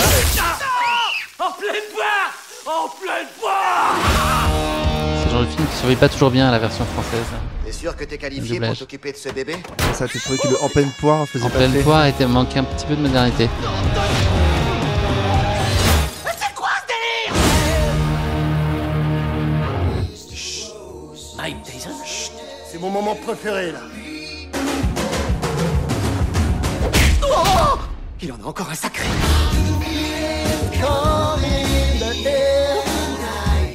J'ai beaucoup chanté, ça me le rappelle. J'ai énormément chanté. Euh, j'ai eu, j'ai eu Ah, du Phil Collins. Non, pas, pas pendant la soirée. Euh, dans la vie, non, euh, pe- pendant le TSP. Ah ouais Ouais, les, les, les trois derniers jours, j'ai sorti mon MP3 et j'ai énormément chanté et c'était assez terrible parce que euh, j'hurlais dans le désert. J'ai un souvenir, ça je crois que je l'ai en vidéo. Euh, euh, terre brûlée, euh, Ah Michel, ouais. euh, lac du Connemara. Bon, euh, pas la meilleure ref, mais en plus je l'ai eu le dernier jour. mais à hurler dans le désert, euh, c'était ouais. Je fermais la soirée étudiante, c'était bien, c'était bien. Beau souvenir. Improbable. Euh, totalement les soirées, normalement les soirées étudiantes, mais là, non, au milieu du désert de l'Atacama. Là, c'était non, mais c'était la dernière journée. J'étais à 15 bornes de l'arrivée, donc justement, ça me permettait de faire euh, la clôture de ça. quoi. C'était très très bien. la fin du banquet. Alex, une rapide question qui pique. Ouais. On l'a vu là dans la bande-annonce. Euh, Stu, un des trois protagonistes, se réveille euh, sans dents. Tu vois ce passage? Ouais. le matin. Qu'est-ce qu'il y a de pas si étonnant dans cette scène finalement? La réponse est à moitié dans la question. C'est qu'il n'a jamais eu cette dent. C'est-à-dire? C'est-à-dire qu'en fait, il n'a pas d'incisive euh, définitive qui a poussé à cet endroit-là. Et donc, en fait, il avait une prothèse Ah, dans la vie. l'acteur, Et qu'il incroyable. l'a juste enlevé pour le film, mais qu'en réalité, euh, cette dent n'existe pas chez Il a lui. été d'ailleurs choisi euh, pour ça. Ça a été un des critères déterminants. C'était celle qui remplissait effectivement cette condition-là. Voilà, ils ont rajouté quand même le nom du dentiste dans le générique de fin. Pas mal. Alex, je t'ai pas demandé l'indice de proximité euh, sur Very Bad Trip euh, et, euh, et ton aventure TSP. Euh, Enfin, sur ce passage-là, en tout sur cas. Ce passage-là, on était sur un petit 6-7 quand même, parce que euh, c'était quand même des dingueries. On s'est tout dit, je crois, sur Very Bad Trip. Euh, on est maintenant vendredi, ça fait trois jours qu'on a commencé l'enregistrement de cet épisode, je pense à peu près. Mais on a quand même un dernier thème. et On va essayer de mettre la bande-annonce à peu près au bon moment. Euh, le dernier. Numéro 10 dans ta Et team. euh, le dernier euh, thème, enfin le dernier film, c'est un film qui a été relativement peu vu et que les gens doivent pas connaître, qui est euh, Intouchable. Je, je sais pas de quoi ça parle ce truc. entendu parler, ouais. Jamais, jamais vu. J'espère que c'est pas avec Omar Sy. Euh, je déteste ça. Et l'autre, qui s'énerve tout le temps là. Vous euh, cherchez mon papier? Bordel. Par rapport au. Entrez Comment vous vivez l'idée d'être un assisté? Ça vous gêne pas de vivre sur le dos des autres? Ça va, merci, et vous? Vous pensez que vous seriez quand même capable de travailler? Vous en avez de l'humour. J'aurais tellement que je suis prêt à vous prendre à l'essai pendant un mois. Je parie que vous tiendrez pas deux semaines. Donc là, il est en train de mettre de l'eau bouillante sur les jambes. Je me souvenais pas Il n'y a de pas de sensation de la douleur, j'ai La pas de sensation. là mais- mais Non. effectivement, Toi, le t'as pas eu sale, ça bah, pendant Ça, Ouais. l'aimais Euh, exactement. aimais m'évanouir. Moi, je vais pas vous mettre des bas. hein. Même pour vous. Vaut mieux vous évanouir. Franchement, à un moment donné, faut. On dit non, on les met pas, on reste euh, là. Moi, je me suis pas respecté. Hein, mettre, euh, C'est bon comme ça j'ai un pantalon rempli de pisse pendant trois jours. Bon appétit. Eh, s'il vous plaît. Oh. Eh, eh, eh, eh. C'est qui ce type? Autour de toi, tout le monde s'inquiète. Tu dois pas laisser rentrer n'importe qui chez toi. Et surtout dans ton état. Dites-moi, vous n'avez pas envie de prendre le large? Voulez vous barrer, c'est ça? Et on va où? Respirez un peu. Les voilà. 100 euros que je les mets dans le vent. Tenue.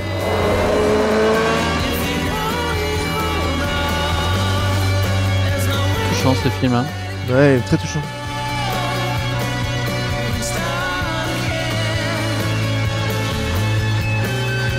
crois qu'il donne envie de vivre. Ah là. Il donne envie de retourner dans le désert. Ah ouais, ce que j'allais dire, ça fait re-signer sur le TSP direct. là. Sympathique comédie. On est bon sur Intouchable. Donc c'est les frères, euh, enfin c'est pas du tout les frères d'ailleurs, c'est Olivier Nakache et Eric Toledano, pas du tout, mais ils sont tellement indissociables. Et donc Audrey Fleurot quand même pour euh, compléter euh, le casting. Donc euh, le, le synopsis rapidement, à la suite d'un accident de parapente, Philippe, riche aristocrate, engage comme aide à domicile Driss, un jeune de banlieue tout juste sorti de prison. Ensemble, ils vont faire cohabiter Vivaldi, Earth, Wind and Fire, le verbe et la vanne, les costumes et les bas de sur- survêtements. Deux univers vont se télescoper, s'apprivoiser pour donner naissance à une amitié aussi dingue, drôle et forte qu'inattendue, une relation unique qui fera des étincelles et qui les rendra. Inséparable. qui est le nom du film. C'est pas ça Pas On m'aurait menti. Intouchable, donc derrière ça, ce qu'on a envie de se dire là, c'est cette euh, réussite en solo, c'est une réussite à, à deux, avant tout, en tout cas euh, dans votre cas. Euh, quelle place là pour Charlotte dans la réussite dans, dans ce projet? En fait, rien dans le nom de la course, tu vois, TSP Atacama Solo, c'est le nom euh, officiel de ce, truc qui ne l'est pas officiel. Euh, bah, en fait, tu as le mot solo dedans, mais en fait, tu peux pas faire le TSP solo en solo. Ça n'existe pas. Donc, euh, bah, la place, c'est si elle n'est pas là, moi, je le, je le fais pas, je le réalise pas.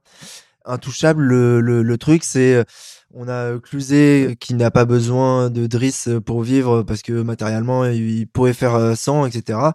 Moi, me- matériellement, euh, je, je cours, j'ai pas besoin d'avoir euh, ce truc-là, mais mais au final, si pour, pour réellement vivre, euh, j'ai besoin de, de Driss, de Omar Sy, de ma Charlotte qui me ravitaille, qui me ravitaille en nourriture, en eau et en sourire et vois, en final en amour.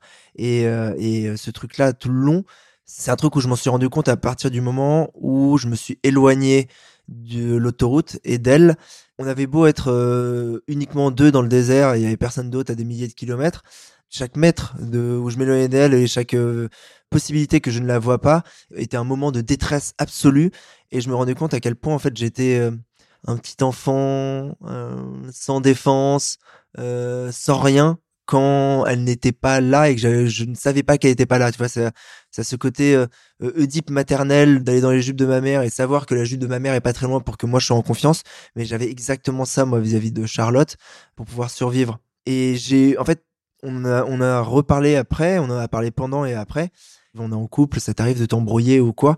Et en fait, on, surtout dans des moments de crispation comme ça, où il y a de la galère à gérer, où euh, moi ça va pas bien, je suis au fond du trou, où elle, elle passe quand même 15 heures par jour à courir dans tous les sens entre la bagnole, les camions, etc. Donc tout peut arriver euh, en termes d'énervement. Et non, en fait, on raisonnait à la même euh, à la même onde tout le long. On était calés sur le même rythme. Euh, elle avait beau pas courir, j'avais l'impression qu'elle courait avec moi. Je sais pas comment bien le décrire ce truc-là, mais c'est en fait, euh, je suis bien content que les trois mecs des médias ils aient pas été là parce que l'aventure était trop différente si on n'était pas à deux. J'aimerais bien refaire un TSP Atacama, mais si je le refaisais avec euh, Loïc, euh, j'ai déjà vécu 25 000 des aventures avec Loïc, je sais que je le vivrais tellement différemment que ça aurait pas de goût. Au même titre que dans mon souvenir, Omar Sy, au bout d'un moment, il se barre, euh, euh, il n'est plus dans la gestion de, euh, de Mr. Cluzet dans le film et c'est quelqu'un d'autre qui, qui s'en charge et ça se passe pas bien parce que c'est pas le même traitement. C'est parce que ça s'est passé comme ça à ce moment-là que l'histoire est si belle et magnifique pour moi. Le refaire avec quelqu'un d'autre, ça va être très difficile. Et je sais que c'est une possibilité de le refaire avec quelqu'un d'autre. Donc, ce que j'ai très envie maintenant, c'est d'inverser les rôles. Et c'est en fait que euh, bah, ça soit moi qui soit dans le pick-up et ça soit Charlotte qui court. On verra s'il y a une possibilité ou pas de le faire, mais ça peut être très certainement euh, le, le, le TSP Atacama ou autre euh, qui pourrait y avoir.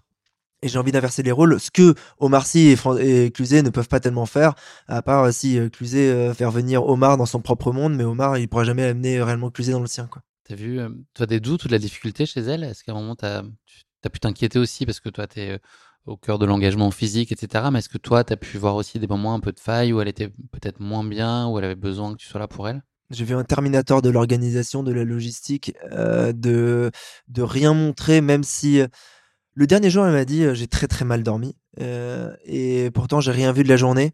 Euh, quand elle a dit j'ai très très mal dormi, je suppose qu'elle a dû dormir une heure pas bien dans un pick-up après cinq jours, avoir dormi dans un pick-up. Et l'inconfort d'hygiène aussi que tu peux avoir. Non, en, elle, j'ai vu que de la force, genre de la force et de la maîtrise. Et s'il y avait des doutes, ben, sincèrement, il va lui falloir lui donner un, un César, un Oscar, ce que vous voulez, parce que en termes d'interprétation, on était quand même dans une interprétation de on gère, ça se passe bien, totalement maîtrisé. Donc, euh, donc je sais que ça a mis sous tension euh, Cécile Bertin, qui me fait d'habitude mes assistances, qui a dû se demander putain, ça y est, il a peut-être trouvé une meilleure assistance, euh, euh, quelque chose qui, avec cœur, il a une, réelle connexion. Mais je te rassure, Cécile, au-dessous de 500 bornes, on fera, on fera pas avec Charlotte. Nous, on fera que des trucs un peu comme ça, quoi.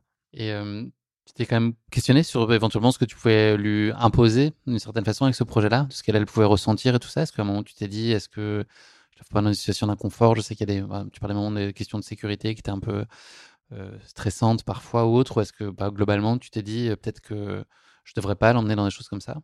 Très souvent le premier et le deuxième jour jusqu'à ce que comprendre qu'elle aussi elle était en train de s'éclater euh, et qu'elle me le dise et que je sente que c'était pas un non mais t'inquiète euh, je m'amuse quand même euh, je suis bien. Euh, non non c'était pas ça. Je sentais qu'il y avait un réel elle traversait aussi le désert d'Atacama. Et au final c'était pas c'était je préfère dire le mot crew parce que ça me permet au moins de pas définir de pas utiliser le mot assistance qui est péjoratif en France en tout cas non, euh, ouais, j'ai l'impression qu'elle a vécu euh, aussi un truc qui est euh, tout aussi, voire plus intense que moi, parce que elle, elle a en plus tout son cerveau à ce moment-là pour réaliser ce qui est en train de se passer. Donc c'est très différent. Et d'ailleurs, j'en reviens à la pool party, mais à la pool party, donc on a une cérémonie de remise de prix, si tu veux, de finisher.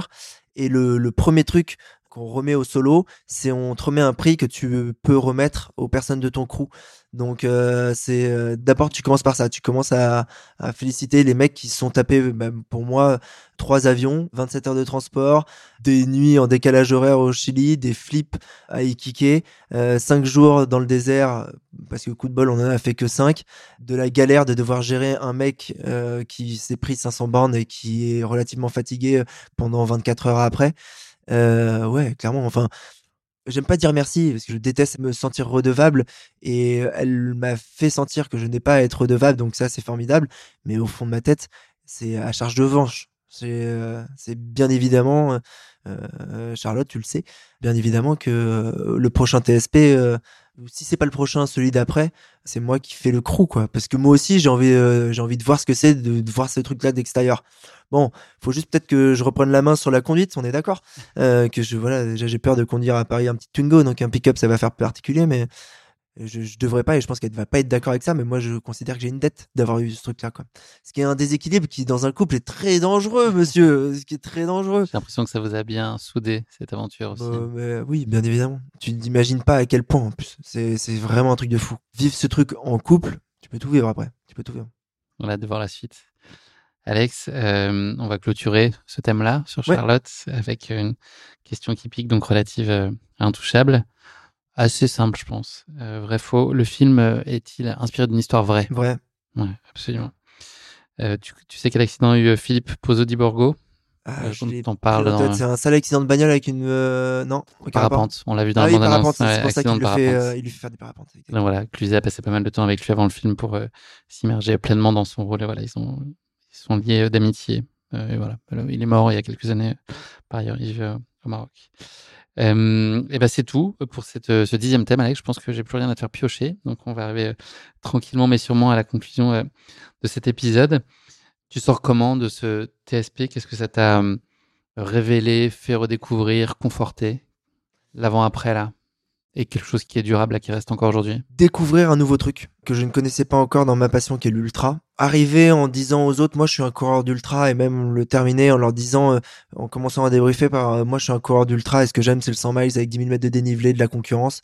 En leur disant ça, euh, me rendre compte que ben non, finalement, maintenant je suis aussi quelqu'un qui court des 500 bornes dans le désert d'Atacama et euh, je pense que je l'ai pas encore avalé ce truc-là. Je je, je l'ai pas encore cette étiquette euh, dans dans mon classeur de petites étiquettes de ce que je pense de moi. Mais j'ai kiffé ce truc, donc il va falloir que j'en refasse parce que j'ai kiffé cette expérience pirate, euh, parce que j'ai kiffé cette expérience euh, de solitude et de toute d'or que je, je n'ai que très peu, à part quand je fais quelques off.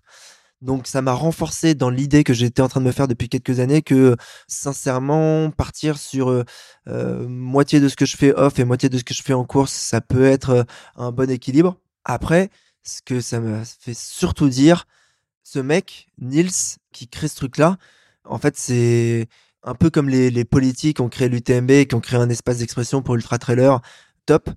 Euh, lui, il a créé aussi un truc qui, moi, me plaît parce que c'est un petit côté panache, Cyrano de Bergerac, fabuleux. Et ça, me- fait dire que, ok, euh, si lui, il envoie euh, sept personnes plus leur crew, qu'il a vu sur Google Meet deux fois, il a entendu dire que les mecs courent à peu près traverser le désert d'Atacama, si lui se dit euh, euh, c'est possible et je vais le faire et ça va passer, ben pourquoi pas moi aussi organiser des trucs comme ça quoi. J'ai j'ai envie, je sais pas si j'y arriverai tout de suite, mais j'ai envie de réorganiser des trucs pirates. Il y avait un truc pirate que je réorganisais, que j'organisais, mais je me faisais plus passer pour officiel que pour pirate. Avant, euh, c'était l'UTMM, l'Ultra Trail Montmartre, et j'ai toujours cette carte. Donc là, je suis en train de le faire renaître dans ma tête, et il va renaître dans les faits aussi en 2024. Je sais pas encore tellement quand, mais il y aura très peu d'informations, ça c'est ce qui est sûr. Il y aura pas de site pour s'inscrire. Il y aura. Tu arrives ou pas? Euh, il a- il a- il pas bah, confirmé encore? peut- Peut-être que je pourrais me débrouiller pour, euh, pour demander aux gens à obliger. Moi, moi c'est sûr qu'il y aura des règles. Par contre, il y aura des règles. Il y aura des règles euh, à l'inverse de liberticide. Je sais pas ce que c'est l'inverse de liberticide. Pousseront à l'extrême la, la possibilité d'avoir des libertés. Libertivores. hyper libertaires. Des règles libertaires, voilà. Libertariennes. Ah, ça c'est moche. Euh, mais non, mais, donc euh, ça m'a donné envie de ça. Ça, c'est sur l'aspect euh, inspirationnel et mentor. Et après, fondamentalement, ce que j'en garde, c'est l'envie d'en refaire. Et fondamentalement, ce que j'en garde, c'est le truc que je trouve dans l'ultra tout le temps, c'est que ça me permet de me rappeler que je suis vivant et que je suis pas enterré, et que je suis pas sous terre et qu'il y a que en faisant des trucs fous de ce style-là que j'arrive à me sentir 100% vivant. Je sais pas si avant le TSP, je m'étais senti vivant, vivant comme ça, mais là, j'ai pris un shot de vie.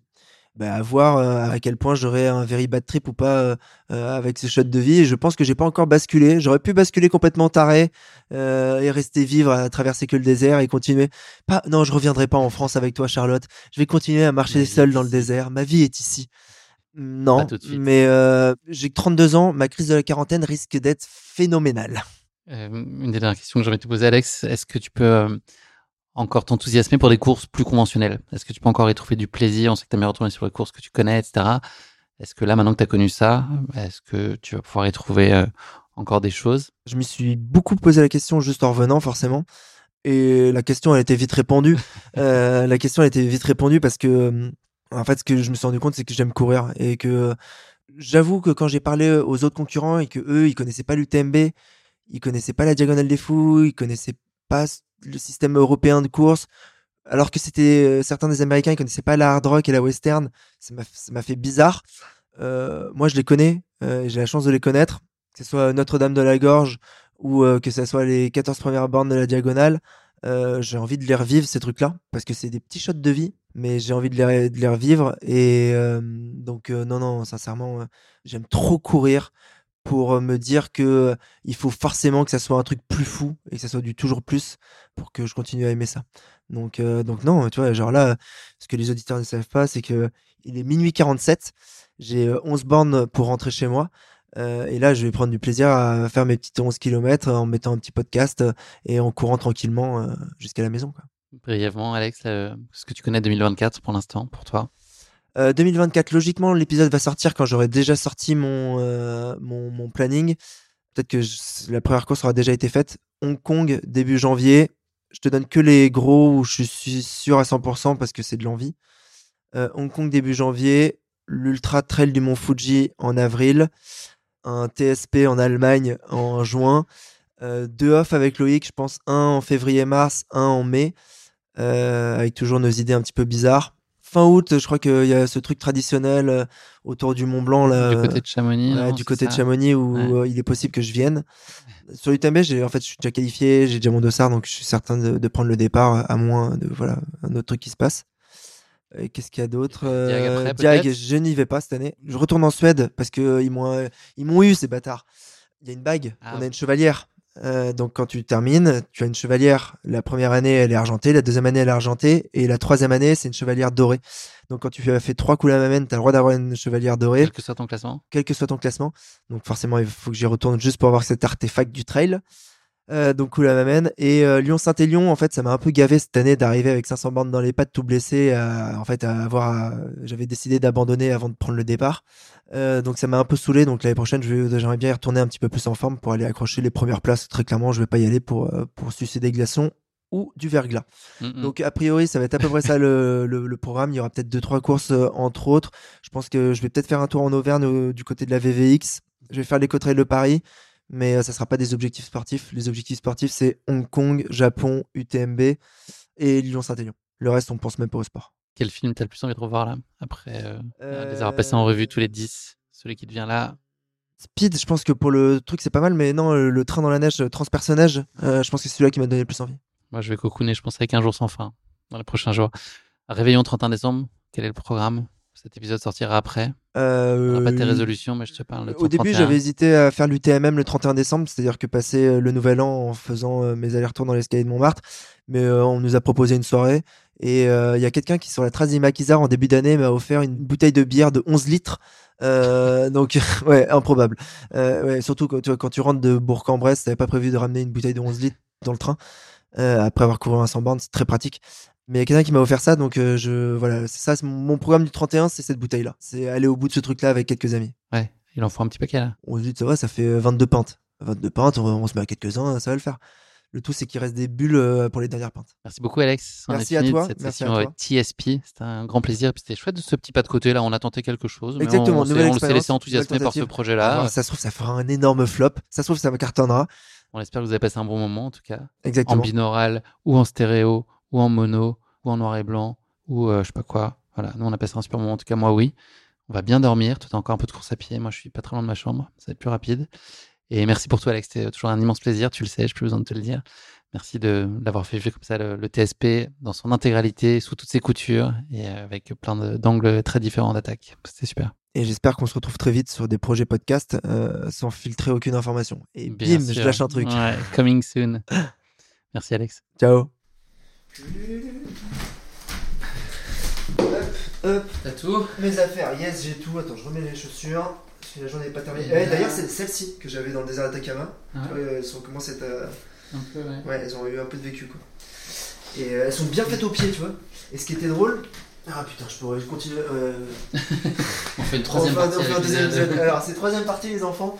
Euh, non, ce qui était drôle, c'est que euh, j'avais prévu d'autres chaussures. Salomon m'avait envoyé un prototype spécial. spécial. Ouais. Et je pouvais pas les mettre parce que mes pieds avaient tellement gonflé que en fait ça ne rentrait que à l'intérieur de, des Ultra Glide de celles-ci qui sont ultra larges. En fait j'avais des, espèces de deux pains de, pain de chocolat. Ouais, ouais, ouais. Et euh, en fait je ne pouvais même plus les serrer, je les rentrais et c'était déjà serré comme ça. Je pouvais pas les. ok. euh, Alors que tu vois, normalement. je- Et là, t'as pris plus grand par rapport à d'habitude ou pas non, non, Que c'était sur les autres c'était courses normal, mais euh, genre mon pied Ouais. remplissait entièrement cette chaussure qui normalement peut être serrée sur 10 cm ou 15 cm. Genre mon pied était vraiment comme ça. Bref, Euh, je te laisse dormir tranquillou. T'es pas beaucoup couvert là Non, t'avais pas une veste Euh, Non, elle est là-dedans J'ai une petite veste là, tranquille. Ton tour de cou. Euh, tu as besoin de charger en flotte Euh, Tu veux la ceinture ou autre Non Non, ça va. J'ai déjà assez bu, hein. suffit. Ok. On est jamais trop prudent. Hein. C'est pas le moment de faire une déshydratation. ouais. Mais, mais tu sais, euh, là il y a quand même euh, des ravitaux à peu près tous les, euh, tous les 500 mètres dans Paris. T'as dit quoi, la 10 bornes et demi 10 bornes et demi, euh, je pense qu'à 11 bornes, par où je vais passer, je vais repasser par Montmartre. Ok. Euh, tu fais un bisou à Charlotte? Ouais. Euh. Bah, au courant. Et Je suis au courant. euh, ouais. Putain, j'avais dit, euh, j'avais dit, ouais, t'inquiète, je pense vers euh, minuit, une Ah ouais, heure ouais, max, ouais, je suis rentré. C'est que tu cours avec des des écouteurs comme ça Tout le temps. Je déteste les. euh, Shox. euh, les, les trucs. euh, là, les trucs euh, intra-auriculaires, je sais pas Ouais. trop quoi. Extra Ça me stresse, moi, ce que t'as. Et conduction osseuse, non Euh, C'est ça Sunto, ils m'en ont envoyé, je les ai pas encore eu le temps de les, de les tester. J'aime bien, moi, je avec Shox maintenant. Mais ça, il n'y a pas besoin de batterie. Enfin, a Ouais. pas besoin de batterie, j'ai Siri, euh, je peux euh, Ouais, si ça consulter mes pas, mails, etc. Ouais. Euh, ça fait 10 ans. Ça fait le taf. Ça Ça, fait fait, le la job, comme on dit au Québec. Ça fait le job. Mesdames et messieurs, bonne Merci, soirée. mon Alex. Euh, cool. La soirée n'est pas encore terminée, j'ai un billet. Si tu veux te prendre un panier à ce Bon courage pour pour vous. veto. Merci pour tout. Ouais, c'est super, merci à toi. Ciao. Buenas Bonne nuit, noches. courant. Si, gracias, gracias. Et euh, ben, on, met le, on met le réveil. Euh, gracias, gracias, c'est le mot de vocabulaire. Gracias, eh. On met le réveil à Vengo. 4h du matin, on est là. Ouais, merci Alex. Ciao, ciao. Bye bye. Ciao, merci beaucoup.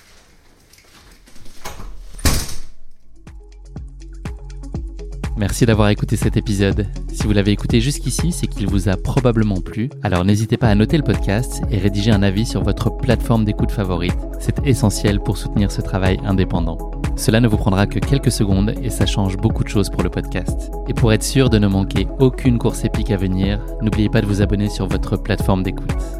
Merci encore infiniment pour votre soutien, votre fidélité et vos chaleureux messages que je lis et auxquels je réponds avec un immense plaisir. S'il vous plaît, continuez.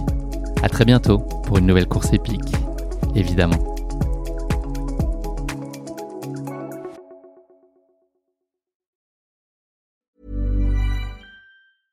Selling a little or a lot?